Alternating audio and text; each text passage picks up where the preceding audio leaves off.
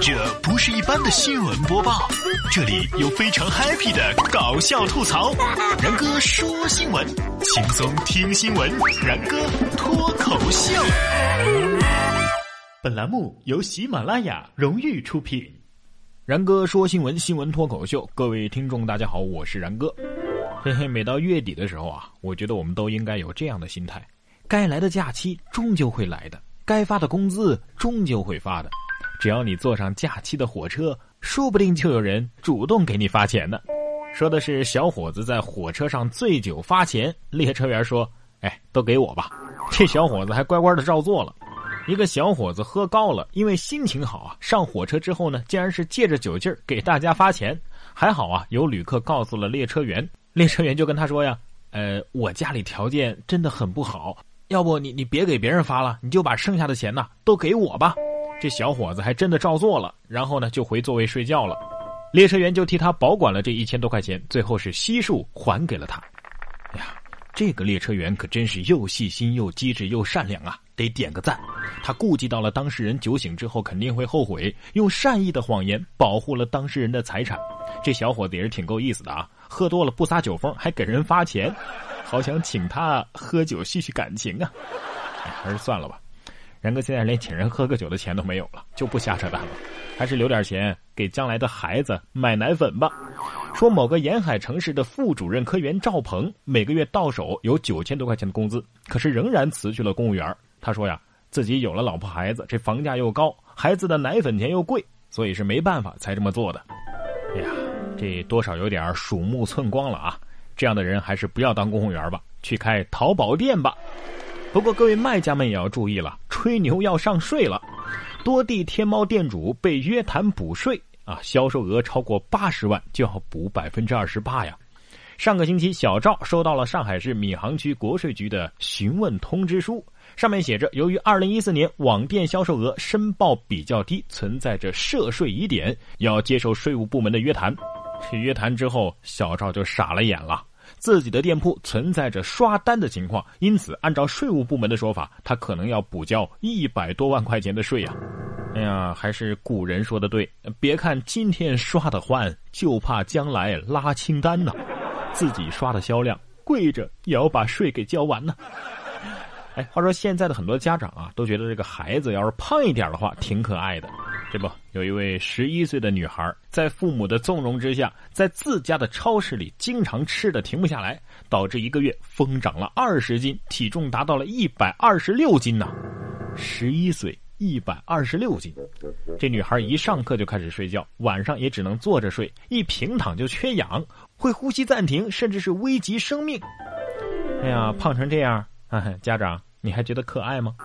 育儿不是喂猪啊，养这么胖。以后他得受多大的罪才能瘦下来呀？哎，不过据说现在减肥不用受什么罪了啊！想要减肥，只要按时吃饭就行了。根据英国《每日邮报》调查显示，人们可以通过在正确的时间段进食来达到减肥的效果。该调查显示，最佳的早饭时间是上午七点钟，其中以七点十一分为最佳时间；最佳的午饭时间呢是中午十二点到下午一点钟之间；最佳的晚饭时间是晚上七点钟之前。其中以下午六点十四分为最佳。听完这条新闻，可能有妹子要问了啊，嗯，然哥，我可是每天都按时吃早餐、上午茶、早午餐、午餐、下午茶、晚餐，呃，还有夜宵啊，为什么我的体重还没有下降呢？呃，我也觉得这个结论呢不是一般的扯淡。你想一下啊，想当初我们上学那会儿，可都是按时准点的去食堂吃饭吗？如果真的是这样的话。班上就不会有那么多外号叫张胖子、李胖子、王胖子什么的同学了。哎呀，回想一下高中三年，我们也是装了无数次、撒了无数次谎啊，就是为了努力的接近你。犹记得当年为了努力的接近你，我省略号分六个格点，不知道分了多少自然段。一段话最后一个字一定要独占一行，议论文写的都快成诗歌了。而我这么努力，就是为了接近你啊，接近你。你的名字叫八百字，为了这个叫八百字的你，司马迁都不知道受了多少次宫刑了，屈原也不知道跳了多少次江了，项羽也不知道有多少次自刎江边儿爱迪生那灯泡啊，都困在时间线里，怎么也发明不出来了。勾践的舌头估计也就只能尝到苦味了。还有陶渊明的菊花，估计也快被踩烂了。然而，老师就这样静静的、静静的看着我们拙劣的撒谎，而我就静静的看着某些二货在放生，说深圳有男子在海滩大量的放生海鳗，小孩被咬缝了百针呢。近日，深圳有网民在微博发帖说呀，有人在当地的著名景点避暑胜地贝仔湾沙滩海域放生海鳗。结果造成两宗有人被海鳗咬伤的事件，其中一名成年人左脚被咬伤，送医院缝了四针，而另外一名小孩双腿被严重咬伤，共缝了一百多针呢。您可能觉得他们的初衷至少是好的，哼，那你可大错特错了。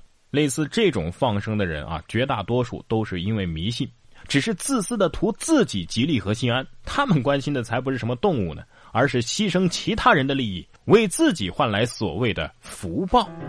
呃，下面这位呢，估计也是想牺牲自己，给广大的屌丝带来福利。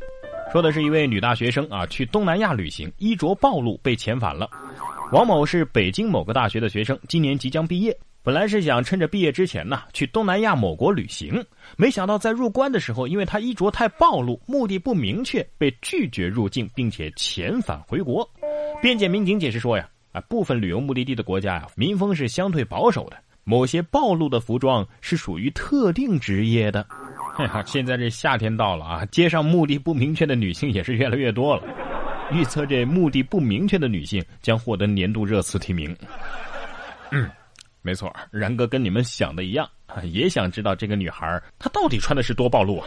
对于这种语焉不详、前后矛盾、文字轻浮的地摊文学式的新闻，我只想说，你废话这么多，你咋还不上图呢？你倒是上图啊！